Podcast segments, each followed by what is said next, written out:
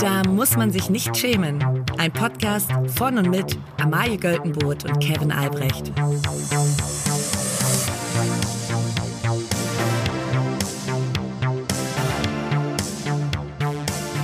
Also ich glaube, niemand ist so richtig traurig, dass dieses Jahr endlich vorbei ist. Es gab viele große Themen, die uns beschäftigt haben, aber ich glaube, es ist auch ganz schön, dass wir auch über die kleineren Sachen irgendwie äh, sprechen können heute. Und zwar mit jemandem, ich glaube, allein die Anmoderation dauert länger als die geschätzte Sendezeit.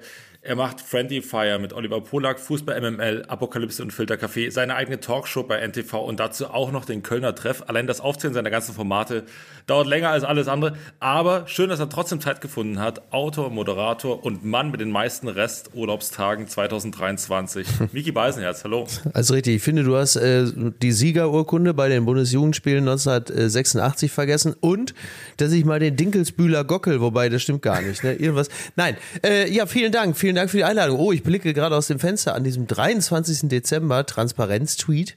Und ja. es, ist, äh, es ist so eine Art Schneeregen, der vom Himmel fällt. Mm.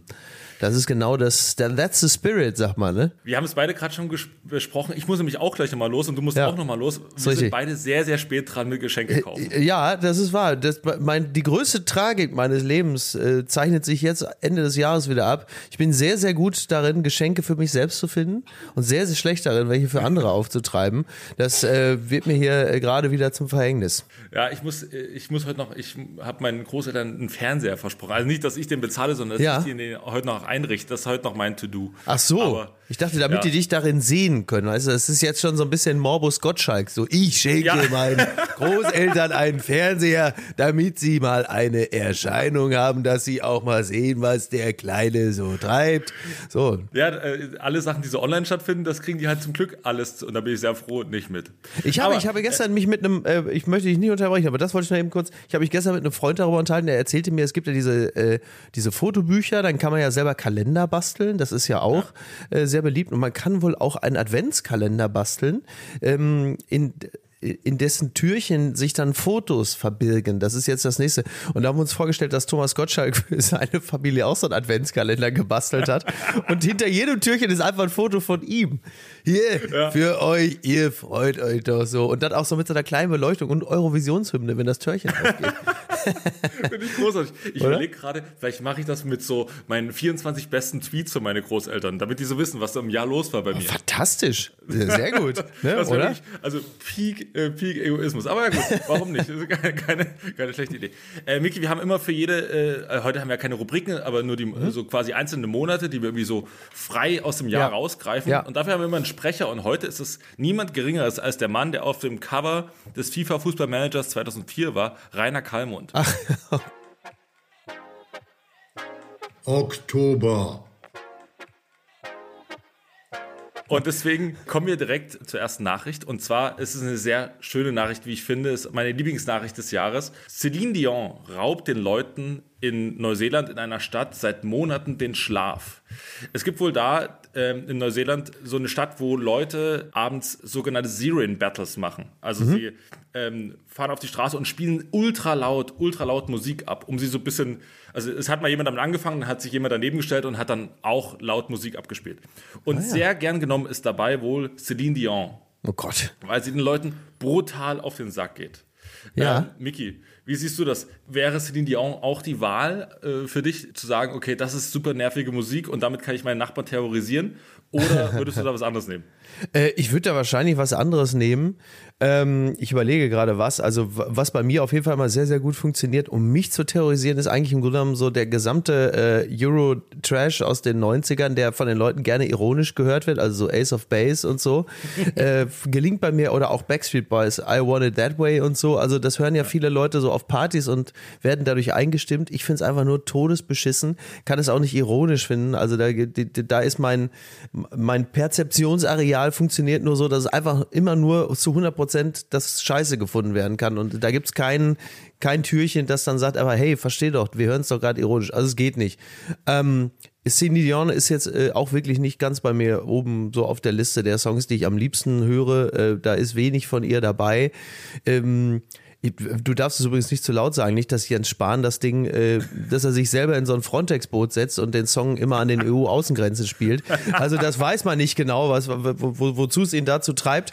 Also ist, äh, ist wirklich sehr, sehr mies. Was ich mal sehr beeindruckend fand, war, das war ein Mann, äh, da war ich in München, irgendwo saß gerade so äh, vor einem Café und er saß äh, im Auto an einer Kreuzung und hörte unglaublich laut von Queen Too Much Love Will Kill You und, äh, war, und war aber auch so richtig so in the zone. Das hat mir einfach gut gefallen. Es war wirklich wahnsinnig leidenschaftlich und ähm, Nee, also wirklich, wirklich ganz, ganz toll. Ich finde es ich find's ein bisschen frech, dass, also ich bin großer Celine Dion-Fan und vor allen Dingen mhm. ist es so mein, in meiner Dusch-Playlist mit dabei. Ich bin ein sehr ah, großer ja. Performer.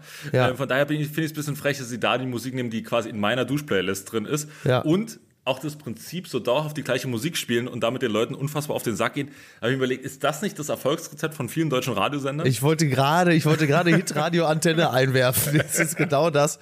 Aber ja, natürlich, klar, ne? Liebe Grüße auch an Anastasia an dieser Stelle. Ähm, aber wie lustig, dass du Celine Dion in deiner Dusch-Playlist hörst. Also wenn du kurz davor äh, bist, in der, in der sogenannten Brausetasse zu ertrinken, läuft dann My Heart Will Go On, ja? Ja, ja, ja. Es ist gern genommen, ist gern genommen. Aber auch die ganzen Eurodance-Sachen, die du gerade hier so verunglimpft ja. hast, aufs Böseste, äh, die kommen da auch mit drin vor. Januar. Marie Kondo will nicht mehr aufräumen. Sie hat die Schnauze voll. Es ist eine Schlagzeit aus dem Januar. Mhm. Äh, sie hat gesagt, es ist, ihr Haus ist super unordentlich, sie schafft es nicht mehr. Es ist auch, es liegt viel rum. Und das war eine Schlagzeile von Anfang des Jahres. Und ich habe während des Jahres festgestellt, also ich habe da irgendwie teilweise, also wenn ich jetzt aktuell in meine Küche gucke, dann sieht es da aus wie die Hölle. Ist das Jahr ein bisschen zu anstrengend gewesen, um äh, auch noch auf sowas Wert zu legen oder wie schaffst du das? also, ich fühle sowohl Marie Kondo als auch dich. Es geht mir genauso. Ähm, zunächst mal kleines Stellchen gesetzt. Marie Kondo, wenn ich mich recht erinnere an diese Schlagzeile, hat ja vor allen Dingen deshalb gesagt, ich räume nicht mehr auf, weil sie noch ein weiteres Kind bekommen hat, wenn ich mich richtig erinnere. Und sie daraufhin kapituliert hatte. Ich glaube, es war das dritte Kind. Sie sagte, jetzt kriege ich nur wirklich gar nichts mehr auf die Reihe. Und das ist natürlich äh, ein sehr schöner Spiegel äh, der Gesellschaft und der Realitäten, einfach in diesem Moment zu kapitulieren, wenn tatsächlich die Realität reinrauscht und all das, was du dir so immer auf die Fahnen geschrieben hast, nämlich alles sauber und ordentlich zu halten, einfach nicht mehr als Konzept aufrechtzuerhalten ist, du einfach wirklich äh, kapitulierst vor dem Unbild Spiel des Alltages. Für mich selber gilt das natürlich auch. Ich äh, würde auch nicht einfach mal eben so Leute auf einen Kaffee reinbitten, weil ich denke, das ist wirklich dann, dann, dann die nächsten, die klingeln, das ist dann schon Spiegel TV. Also da muss man dann, da muss man dann wirklich ein bisschen aufpassen. Bei mir ist auch alleine jetzt natürlich zur Weihnachtszeit mit dem ganzen Bestellen und so. Hier sieht's, ich habe mir so ein schönes kleines Manhattan aus Kartons aufgebaut, schon im Flur, irgendwo so zwischen Tetris und äh, äh, Ground Zero. Also ich krieg auch viel zu wenig auf die Kette. Und äh, nur im Umkehrschluss wäre es natürlich fast logisch, dass man in Anbetracht dessen, was in der Welt so los ist, dass man dann natürlich gerade in dieser Situation sein Zuhause sauber und ordentlich hat, um sich selber im Grunde genommen vorgaukeln zu können, dass man die Dinge im Griff hätte und dass man, dass das ja der einzige Einflussbereich ist, äh, auf den man wirklich proaktiv Zugriff hat. Also je schwieriger die Weltlage ist und selbst in Deutschland man das Gefühl hat, dass man die Politik nicht aktiv mitbestimmen kann, Klammer auf, außerhalb der Wahlen vielleicht, Klammer zu, dass man gerade in dieser Situation besonders darauf erpicht ist, sein Zuhause sauber und ordentlich zu halten, weil du da natürlich direkten Zugriff hast. Aber so ist es offensichtlich ja auch nicht. Du meinst also Ordnung erstmal im Kleinen schaffen, um dann im Großen ja, zu sagen, okay. Genau. Ja, vielleicht Wäre ja naheliegend, ne? Für Olaf Scholz äh, der zu Hause erstmal, vielleicht zu Hause erstmal ein bisschen aufräumt. Um ich glaube, sagen, der hat, okay. ich glaube, ich glaube, der hat es wirklich zu Hause sehr, sehr aufgeräumt. Ich glaube, der. Das kann ich mir äh, auch gut vorstellen. Ja, wobei es natürlich auch wahnsinnig witzig wäre, wenn es bei ihm zu Hause einfach wirklich aussähe, als hätte er äh, mit, äh, seinem Zuhause wirklich wie so ein Jackson Pollock-Gemälde aus purem Blut einfach bemalt. Die Bude einfach komplett wild ist und irgendwie wie in so einem Rockstar-Hotelzimmer dann äh, teilweise einfach so ein Tisch unter die Decke genagelt ist und irgendwie äh, Britta Ernst liegt auf der Couch noch äh, die Spritze im Arm und sagt, hey, oh, ey, jetzt mal, wir werden auch keine 30, so, was übrigens auch stimmt, weil sie sind ja schon quasi beide um die 60, aber Wer, wer, also würde ihn vielleicht auch menschlich machen. Wir haben ja gesehen, die Augenklappe hat bei mir auch extrem äh, gezündet. Und jetzt, da Was? er Corona hat, haben die Leute plötzlich auch gesagt, guck mal da, ne? Er ist menschlich. Februar. Apropos Ordnung schaffen, kommen wir zur nächsten Schlagzeile. Diktator Kim Jong-un verbietet Frauennamen. Und zwar den Namen seiner Tochter, der wie folgt lautet. Marie-Sophie, ne? So wie, Marie- wie, in so einem, wie in so einem Kindergarten im Prenzlauer Berg. Äh, Charlotte, Clara Charlotte. Wäre jetzt etwas überraschend. Das war wirklich überraschend. Auf jeden Fall hat er den Namen seiner Tochter äh, Ja. verboten. Und ich habe überlegt, ob das die deutschen Kanzlerinnen und Kanzler auch machen würden und vor allen Dingen, welche Namen sie da verbieten würden. Da ist mir aufgefallen, die Deutschen, äh, und da sind wir schon wieder bei Olaf Scholz, sowohl Scholz wie auch Merkel wie auch Schröder hatten keine eigenen Kinder. Das ist wahr, ja, stimmt. Selbst Schröder nicht, ne? Ja, ich meine, hätte Also Schröder. Schröder hatte nur ein, ein angeheiratetes quasi. ja, genau. Aber und da dann, hat er auch genug Gelegenheiten dazu gehabt. Ja, und dann die, die Putin ihm besorgt hat. Und das äh, hat uns ja so ein bisschen, äh, oder sag mal so, das hat uns jetzt noch nicht so sehr in die Misere geführt, aber dass, äh, dass er von diesem Mann, der ihm die Kinder organisiert hat, dann auch nicht mehr loslassen konnte, das hat zumindest das Erbe von Gerhard Schröder natürlich massiv äh, beschädigt. Aber das nur am Rande. Äh, ja, das wurde ja äh, vor allen Dingen Merkel und auch Scholz äh, immer wieder mal zum Vorwurf gemacht, dass sie als Menschen, die keine Kinder haben, ähm, nicht ganz nachvollziehen können, äh, was für Probleme das mit sich bringt, was da teilweise politisch entschieden worden ist. Also Stichwort Corona beispielsweise. Ne? Und das wirst also ich, ich behaupte jetzt mal, dass man jetzt nicht zwingend Kinder haben muss, um zu wissen, äh, wie man vielleicht die Bildungspolitik auf andere Füße stellt. Aber eine, eine gewisse äh, Form der, der Lebenswirklichkeit erfahren zu haben, ist für äh, Kanzler und Kanzlerinnen mit Sicherheit nicht verkehrt. Also man, man kriegt dann doch schon mal mit, wie schwer man sein Leben geschissen kriegt, wenn man, äh, wenn man ein Kind hat. Ne? Jetzt guckt mich meine Tochter gerade schief an und sagt, äh, aber hast du nicht, ne? Hast mich gar nicht schief angeguckt. Ich, dachte, du hättest mich angeguckt mit so einem Blick, so im Sinne von, aber man kriegt auch so viel zurück, wenn sie einen, wenn sie einen mit großen, ne, Pippa? Ist auch schön. Bist auch nicht, ist auch schön mit dir, ne? Da lacht sie nur noch, lacht nur noch, ist auch Ja, geil. ein sogenanntes Side-Eye. Ja, Side-Eye. Ist irgendwo zwischen Side-Eye und jetzt, meine Tochter guckt dann nur noch mal so, ja, er wieder. Soweit ist schon. Ja. Naja, Werbung. Amai, ich habe ja bald Geburtstag. Ja. Und du weißt, Geschenke sind richtig geil. Du ich habe dir Geschenke. dieses Jahr zum Geburtstag ein richtig geiles Geschenk gemacht. Nee, mm. Was? Natürlich habe ich. Ach, Naja, Moment, ich habe dir eine Xbox erstmal geschenkt. Ja, aber Also ich meine alte Xbox. Man sagen. aber ich wusste nicht, dass die zum Geburtstag ist. Doch, klar, auch. Da Ja? habe ich dir die, die nicht zu deinem Geburtstag mitgebracht. Ja, in so einer, in so einer Plastiktüte. Ja, aber die Geste zählt doch. Ja, das stimmt. Ich habe mich auch sehr gefreut. So, anyways, Geschenke sind geil. Herrgott, regt sie sich auf hier. Das ist ja eine Frechheit. Wahnsinn. Also, aber weißt du, was das Geile an Geschenken ist? Ja. Wenn man so richtig einen Vorteil daraus zieht. Ja. Ne? Und wer jetzt zum Beispiel einen Vertrag bei Simon Mobile abschließt, der bekommt zunächst einmal 100 Gigabyte Datenvolumen für die ersten zwölf Monate einfach so geschenkt. Einfach so. Einfach so. Geil. Aber es geht ja auch noch mehr. Nämlich man kann 12, 17 oder 27 Gigabyte Datenvolumen ab 8,99 Euro im Monat versurfen. Mhm. Man kann auch immer zwischen diesen Datenvolumen wechseln, je nachdem, wie man das möchte. Ja. Also wer da nicht zuschlagt. Der ist selber schuld. Für alle, die das noch nicht überzeugt, gibt es bis zum 5. Juni mit dem Code SCHAM5 groß geschrieben und zusammen für sechs Monate monatlich 5 Gigabyte on top. Der Code kann ganz einfach auf der Website oder in der App eingelöst werden. Alle weiteren Infos gibt es auf simon.link slash schemen. Ganz viel Spaß. Werbung Ende. Aber wäre es nicht fantastisch, wenn in Deutschland äh, Helmut Kohl einfach die Namen seiner Söhne Walter und Peter ver verboten hätte? Walter, die, ab sofort sollten die Kinder nicht mehr Walter und Peter heißen. Wo, da hätte man aber gesagt, du, wir hatten eh nicht vor, unsere Kinder Walter und Peter zu nennen. ja, ja. Walter, Peter und Helmut Kohls dritter Sohn Kai Diekmann, äh, die ja bis heute sich alle nicht so richtig gut verstehen. Oktober, Tourist will Getränk bestellen und löst Bombenalarm aus. Oh. Es gab wohl, äh, das ist wohl ein Problem mit einer Sprach-App gewesen, äh, die einen Tourist in Lissabon in Schwierigkeiten gebracht haben. Und es mussten sogar Terrorexperten, äh, kamen mit, wurden hinzugezogen und mussten aktiv werden. Ein äh, Tourist hat wohl in einem Restaurant in Lissabon das Wort für Granatapfel suchen wollen, was aber, und das ist ein, war ein 36er Mann aus äh, Aserbaidschan, Ja. Ähm, äh, schuldig. Genau, auf jeden Fall. Und, An dieser äh, Stelle. Das Wort Granatapfel und Granate ist wohl dasselbe. Ich befürchte, dass damit schon einige Kriege ausgelöst wurden. Ich denke auch, ja, absolut. Also wenn ich zum Beispiel, wenn Leute sehen würde, die sich proaktiv eine Dr. Pepper Cola bestellen, würde ich auch Terroralarm auslösen. Also da würde ich sagen, da brauchst du dann einfach keinen Psychotest mehr zu machen. Also sofort abführen den Mann, wenn man so ein Getränk ja. bestellt, beispielsweise.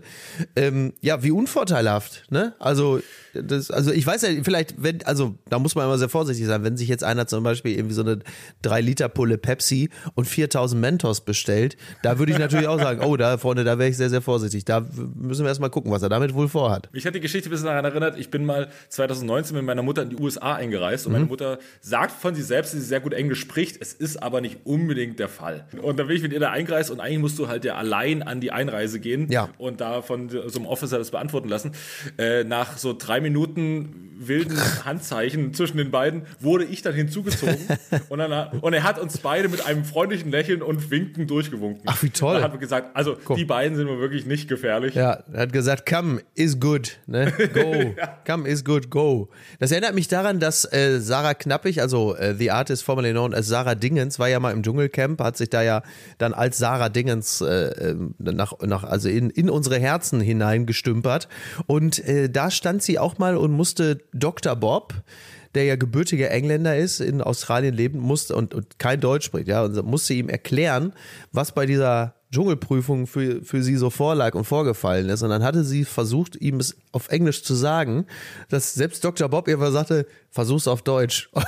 er wusste, er selber spricht kein Deutsch, aber er dachte, die Wahrscheinlichkeit, dass ich es besser verstehe, wenn sie es auf Deutsch mir erklärt, ist höher, als wenn sie es jetzt weiter auf Englisch versucht. Das fand ich toll. Meine Eltern verfolgen die geniale Taktik, andere Sprachen einfach in der eigenen Sprache lauter zu sagen. Ja, ja. Sie werden einfach, es ist einfach lauteres Deutsch, was ja. sie sprechen. Ja. Und das äh, muss sagen, damit fahren sie eigentlich ganz gut in den meisten Fällen. Das ist richtig, ne? Garçon, zwei Cervezas. Ne? Por favor. Und dann klappt es auch. Ja, und Italienisch und Französisch läuft ja eh eher über die Gestik und über, das, über die so, Attitüde.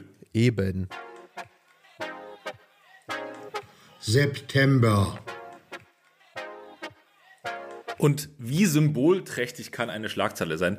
Merkel-Statue zerbricht an eigener Last. Ja, ich erinnere mich. Nach knapp zwei Jahren ist eine besonders skurrile Skulptur von Angela Merkel zerbrochen. Das Reiterstandbild konnte das eigene Gewicht anscheinend nicht mehr tragen.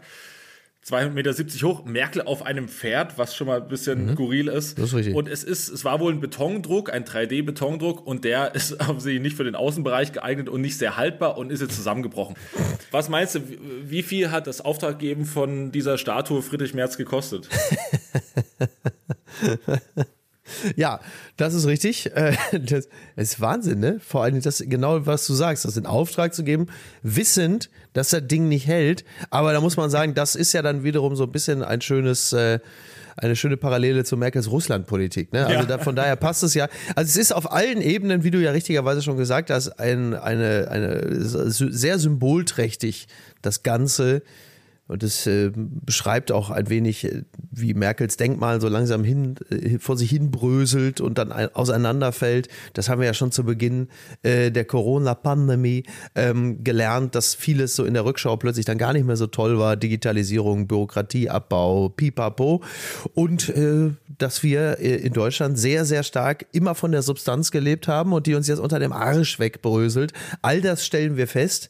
Aber ich glaube, bei Merkel war es zuerst so, dass erstmal der Arm abgefallen ist oder so, ne? Also das ist, das ist auch so faszinierend. Du kommst ja dahinter, fällt erstmal, pupp, wo sind jetzt mein Arm? Ach mein Gott, nein. Und äh, jetzt löst sich das Ding komplett aus. Also die, die, die Reste davon, die würde ich gerne bei meinen Eltern in den Garten stellen. Das sieht bestimmt super aus. Das könnte jetzt eine völlig neue Installation werden. So ja. was Anklagendes nahezu. Ja, es lebt. Also das weiß man doch. Also das, also Anselm Kiefer, das ist ja eine, eine relativ, mittlerweile eine relativ legendär gewordene Geschichte, dass Anselm Kiefer damals Sylvester Stallone dieses Bild verkauft hatte. Du kennst die Geschichte wahrscheinlich. Und äh, Stallone hatte das Bild von Anselm Kiefer bei sich zu Hause hängen. Und dieses Bild, das war eher eine Art Installation. Und ähm, auf der Leinwand waren Äste und Zweige und ähm, ein, von einem Nadelbaum. Und äh, dann fielen natürlich sukzessive, fielen da die Nadeln von dem Gemälde, von der Installation ab. Und Stallone klebte die Nadeln einzeln wieder an. Hatte dann auch mit Anselm Kiefer gesprochen, der ihm das Ding für zweieinhalb Millionen verkauft hat oder so. Und Anselm Kiefer sagte, ja, das muss so sein. Das Ding lebt. Das ist ein, das, ist ein, das Gemälde lebt. Und Stallone hat es aber nicht eingesehen und hat dann halt einfach mit äh, Patex die einzelne Nadel wieder angeklebt. Ich finde das So. wunderbar pragmatisch, diese Herangehensweise. Meinst du, ob Ja. das auch dieser Typ gemacht hat, dem das Banksy-Ding da durch den Schredder gefahren ist? Der dann auch Ach so. Hat, nee, also komm mal, das kann ja wohl nicht sein, dass es hier durchfährt, das Ding klebe ich wieder schön zusammen ist. Man sieht es da ein bisschen, aber. Könnte ich mir gut vorstellen. Ja. Wobei das ja dann auch schon wieder Teil der Installation des Gemäldes wäre, dass das Gemälde geschreddert wird, dass es jemand, also nach dem Kauf wurde es ja geschreddert, und dass es dann jemand aber wieder zusammenklebt. Also im Grunde genommen dieses verzweifelte Kleben am Kapitalismus, dadurch wird, dadurch wird die Botschaft ja weiter transportiert. Also das ist ein Kunstwerk, das in der Form nie enden will, sondern es pulsiert, es lebt. Schön gesagt. Das, das hast du. Dankeschön. Das hast du sehr Endlich. schön gesagt. Äh, Haben wir gerade mal eine halbe Stunde gebraucht, bis endlich mal ein vernünftiger Satz dabei rausgekommen ist. auch- Ich merke das auch, dass du plötzlich so eine kulturkritische äh, Ja. Attitüde hast. Das, Das liegt an meinem Frottee-Bademantel, in dem ich hier liege. Also es, es kann sein, dass da gleich noch ganz andere Dinge aus mir herauskommen. Äh, Miki, kommen wir zur letzten Schlagzeile. Juli, Es gibt einen kuriosen Trend in Japan und zwar werden da jetzt E-Rollstühle anstatt E-Bikes gebraucht, weil das ähm, bequemer ist. Was meinst du, kommt dieser Trend auch nach Deutschland, dass wir sagen, okay, ist es vielleicht der Moment, wo die Gen Z sagt, wir, es ist uns viel zu anstrengend, jetzt auch noch quasi Roller zu fahren, sondern wir wollen einfach Thema 35-Stunden-Woche, 30-Stunden-Woche, wir wollen alle gute Work-Life-Balance haben und so. Können wir nicht auch einfach schon im Sitzen fahren?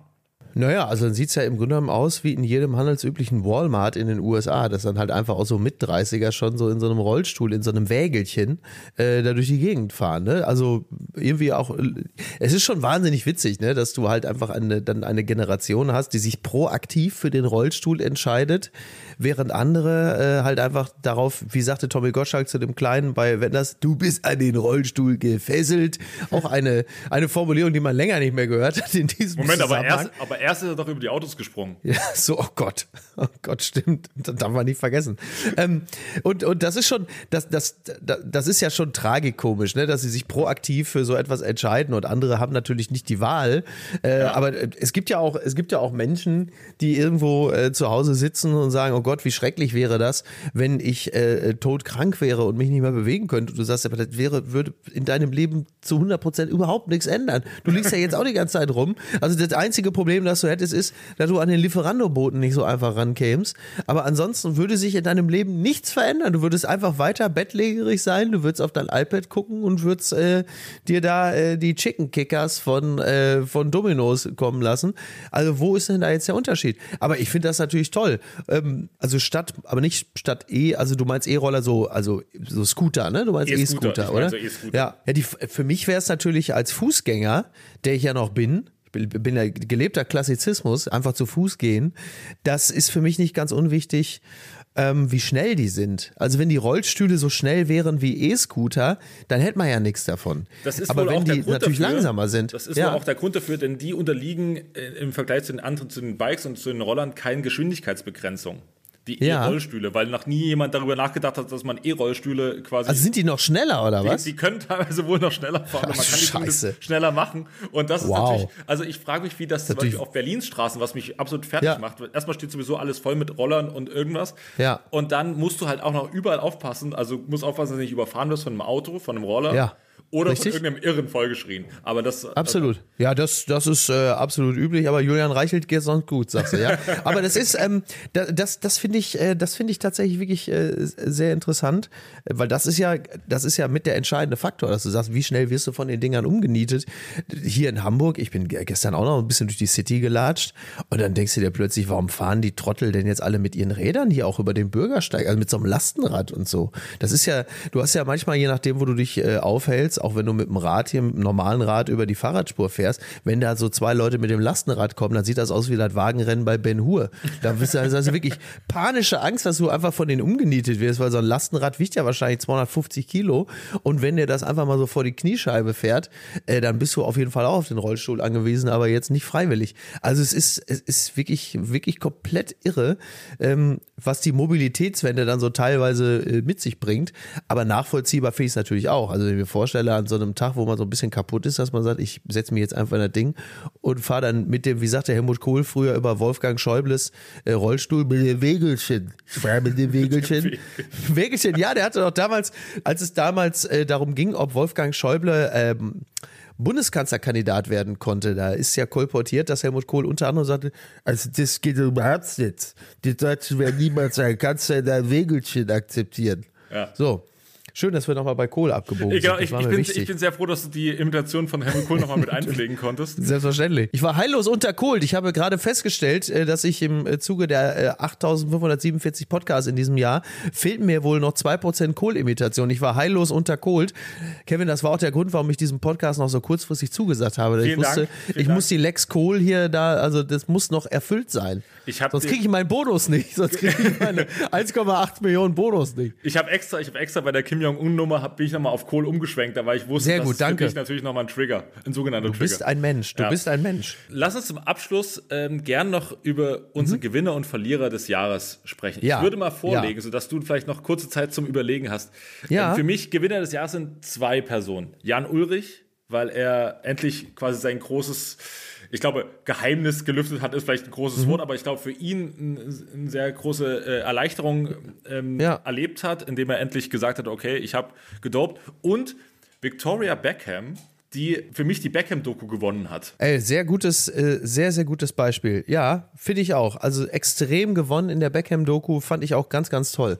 Die hatte ich vorher, klar, immer zur Kenntnis genommen und fand die noch nicht mal unsympathisch, obwohl sie ja immer in den Medien auch als unsympathisch, weil nie lächelnd dargestellt worden ist. Aber die fand ich wirklich auch gut. Die hatte, äh, hatte und hat Witz und äh, Selbstironie, fand ich auch wirklich sehr, sehr gut. Ja, muss ich auch sagen. Und ich muss ganz ehrlich sagen, bei Jan Ulrich und Victoria Beckham habe ich überlegt, der eine hat, äh, ist damals durch Spritzen in Form gekommen und der, die andere ist versucht, durch Spritzen in Form zu bleiben. Aber Das finde ich, den gut, konntest du liegen lassen, ne? ich finde es gut, Den dass ich diesen lassen, ne? aufgeschriebenen Gag hier nochmal unterbringen konnte. Sehr gut, sehr gut. Das ist, äh, ich finde es, finde es einfach sehr, sehr gut, dass du als Autor auch äh, gegen Ende des Jahres noch fleißig bleibst und dass hier immer noch äh, durchgearbeitet wird. Das Ja. finde ich super. Äh, hast, hast du eine Person des Jahres, die dich irgendwie beeindruckt hat oder irgendwie fasziniert?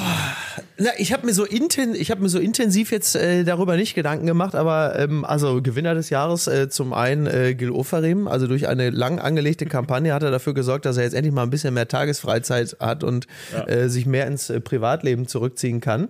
Man könnte auch sagen, äh, Gewinner des Jahres ist äh, Till Lindemann, also durch die äh, wochenlange Berichterstattung ähm, hat äh, Rammstein, nach allem, was wir wissen, jetzt ein unglaubliches Plus an Ticketverkäufen und Merch, weil, wie so häufig, ähm, durch die äh, Berichterstattung und soziale Netzwerke als verlängerter Arm und radikaler Arm der Berichterstattung das Ganze, wie so häufig, mit, mit allen Rechtsmitteln äh, zu ermittelnden Fall geworden ist, zu einer Art äh, Kulturkampf und Glaubenskrieg Absolut, genau. Es ist an ein dessen Ende, wenn du jetzt dahin gehst. Genau, exakt. Und an dessen Ende äh, lediglich die Erkenntnis steht, guck, siehst du, äh, jetzt haben wir sogar noch mehr Tickets verkauft und die Leute kommen jetzt erst recht und äh, da haben wir sogar noch ein paar neue Fans dazu gewonnen, weil die sagen, auf die Art und Weise, da, äh, da solidarisieren wir uns jetzt. Das insofern ist er auf eine ganz bittere Art und Weise für mich einer der Gewinner des Jahres. Äh, Verlierer des Jahres ist ähm, äh, Luis Rubiales, ein Mann, den man schon fast vergessen hat, der auch exemplarisch ähm, steht für etwas, was wir immer wieder erleben, und zwar dafür, dass nicht der, der Sündenfall an sich jemanden äh, ins Straucheln und bringt und tief fallen lässt, sondern der, der, die die Art des Umgangs mit der Fehlleistung. Denn ich behaupte mal, hätte Luis Rubiales sofort gesagt, pass mal auf, Leute, äh, das haben wir alle gesehen, äh, das war totale Scheiße. Auch, ähm, also das war vielleicht im, im, im Überschwang der Gefühle des Moments. Das war aber nicht in Ordnung. Äh, da, da möchte ich mich, äh, möchte ich ganz dringend um Entschuldigung bitten. Und ähm, das haben wir gesehen oder lassen wir jetzt mal. Ich glaube, die, es, es, hätte natürlich trotzdem Aufregung gegeben und es hätte bestimmt auch ein paar Rücktrittsforderungen gegeben, aber ein Gutteil der Menschen hätte gesagt, ja, okay, äh, er hat das, äh, er hat das sauber aufgearbeitet, äh, hat selber gesagt, das war nichts und ähm, da, dann wäre es möglicherweise beendet gewesen. So ist es ganz anders gekommen. Am Ende hat sich, äh, glaube ich, sogar noch die UN zu Wort gemeldet. ähm, und ähm, übrigens dieselbe UN, die zwei Monate gebraucht hat, um bei der äh, Hamas teilweise frauenfeindliche Tendenzen zu erkennen. Also das mal auch nur am Rande. Ja. Und ähm, äh, selbst, äh, selbst ähm, Gianni Infantino, der FIFA-Boss, hat gesagt, also Leute, äh, wie hier teilweise mit Menschen umgegangen wird, das ist nicht mehr meine ekelhaft. FIFA. Ja, ja ekelhaft. das ist also wirklich äh, ähm, die Missachtung von Menschenrechten. Also das wird es mit meiner FIFA nicht geben, Freunde. So nicht. So. Ja. Ich spreche auch hier als Frau, sagte er. Ja. Ja, stimmt. stimmt. Ja. Was für geile Sätze. Ähm, Wahnsinn, ne? Komm, will auch gleich zu meinem Verlierer des Jahres äh, kommen. Will nur aber nur ganz kurz noch sagen, dass ich es super interessant finde, tatsächlich mit diesem Kulturkampf. Ja. Vielleicht muss man genau als Bundesregierung da reingehen. Vielleicht muss man vor dem Olympiastadion, wo wahrscheinlich Rammstein wahrscheinlich wieder fünfmal am Stück spielen wird, Vermutlich. Ähm, da Werbung für Wärmepumpen machen. Und ja. sagen, ey Leute, wollt ihr es euch nicht doch nochmal überlegen? Ja, interessant. Weil ne? da, da triffst du doch genau die Leute, die, die irgendwie äh, die noch keine haben, auf jeden Fall. Ja, wenn, also wo du gerade dabei bist, ich habe manchmal das Gefühl, die ganze Bevölkerung ist eine einzige Wärmepumpe. Also wenn es darum geht, aus dem Nichts sehr schnell sehr viel Hitze zu erzeugen, äh, dann äh, würde ich sagen, da ist vielleicht das, die Bilanz des Jahres 2023, wir sind Wärmepumpe. Deutschland, wir sind Wärmepumpe. Kurz noch zu meinem Verlierer des Jahres, apropos aus nichts sehr viel Hitze erzeugen und dann verpuffen.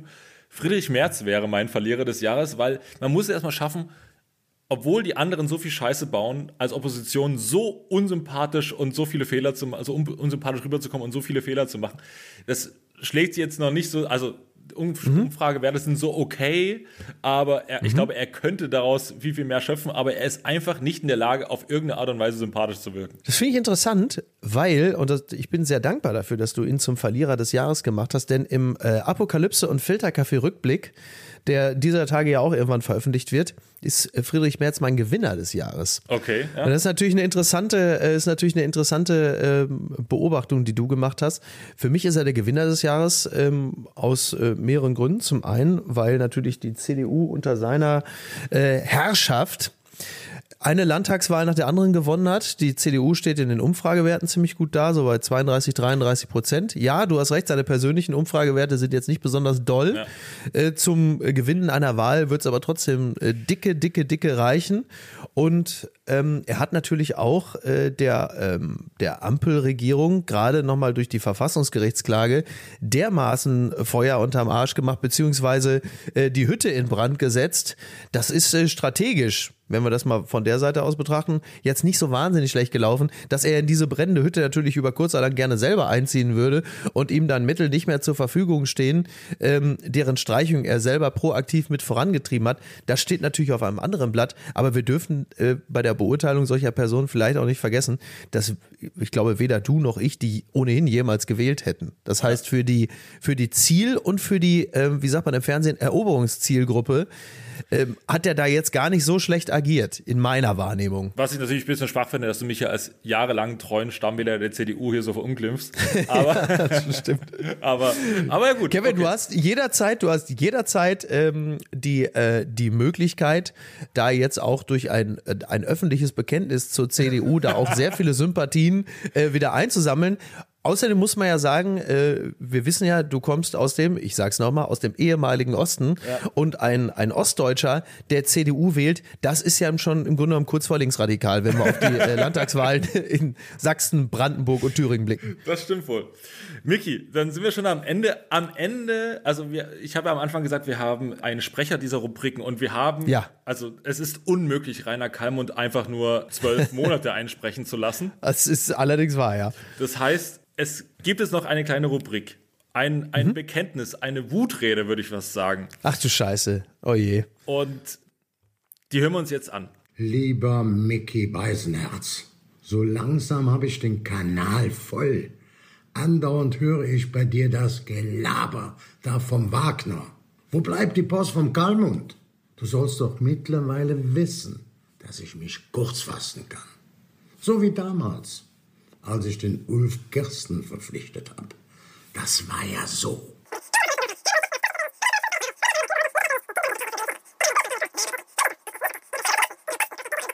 So, aber nun zu dir, Beisenherz.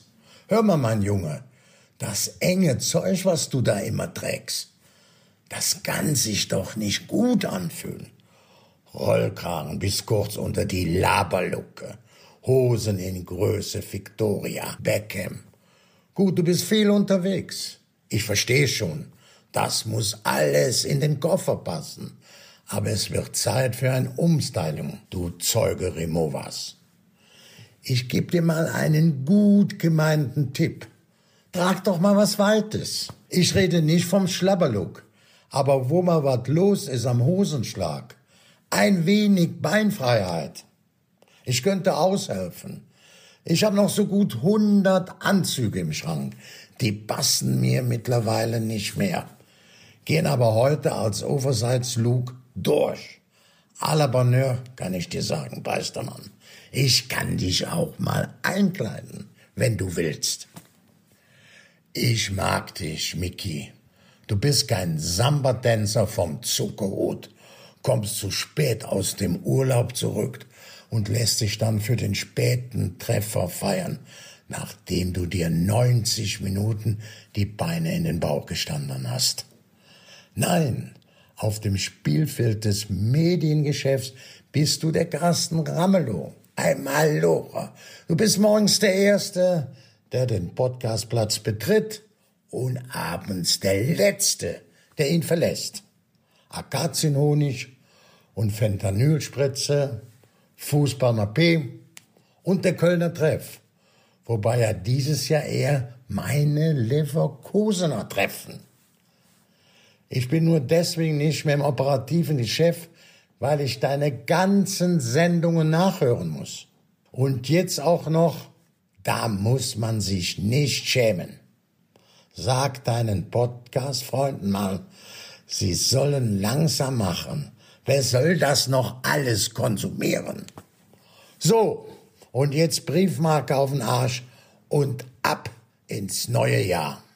Ich wünsche dir, lieber Mickey, auch Amalie und Kevin und allen Hörerinnen und Hörern von Da muss man sich nicht schämen. Ein gesundes und fröhliches 2024. Dein Kalli, Rainer Kallmund. Oh, das gefällt mir aber wirklich sehr, sehr gut. Ganz toll. Doch, also wirklich, äh, wirklich ganz, äh, ganz, ganz groß. Ja, und Zeuge Removas ist natürlich sensationell. Also, äh, wie schön. Siehst du, guck, und da kann man mich, da, mit so selbstgemachten Sachen kann man mich halt eben doch noch begeistern. Verstehst du so? Da freue ich mich Ende des Jahres noch über so, das ist ja à la Bonheur, das ist wunderbar, super. Zack, Flugsteig A40, will die Steppe sehen. Toll, wirklich toll, vielen Dank. Da hat sich das ja gelohnt, sich hier eine Dreiviertelstunde mit dir rumzuquälen. Ja. Ne? Wusste Ja. doch, dass sich das irgendwie lohnen würde. Ich wusste es auch, ich wusste es auch und ich finde, ich hoffe, das äh, sehen auch alle äh, so, die das gehört haben und wir würden uns freuen, wenn ihr abonniert und bewertet und natürlich auch Mikis ganze Podcast hört. Also habt ihr noch einiges zu tun, auch gerade bis Ende des Jahres. Miki, tausend Dank, dass du Zeit gefunden hast und dass du Gast warst. Es hat sehr viel Spaß gemacht. Kevin, sehr gerne. Man verbringt doch Weihnachten mit der Familie, siehst du. Und du bist der, und du bist der Cousin, den ich nie hatte. Und Ja. deswegen ist doch schön. Der Cousin aus dem doch gut. Osten, den du nie hattest. Der Cousin, du bist meine Ostcousine. Du bist meine Ostcousine. Du bist, genau. Also, da ist, hätte ich nicht gedacht, dass man gegen Ende des Jahres noch auf seine Ostcousine trifft. Aber guck an, so kann es manchmal laufen. Nein, ist doch toll. Habe ich gerne gemacht, Kevin. Lass es dir gut Ja. gehen. Genieß die Feiertage und äh, wir wissen, die ganze Scheiße geht äh, früh genug wieder los. Und machen wir uns nichts vor. Äh, wenn wir im nächsten Jahr um diese Zeit hier sitzen, dann wird uns 2023 schon wie die gute alte Zeit vorkommen.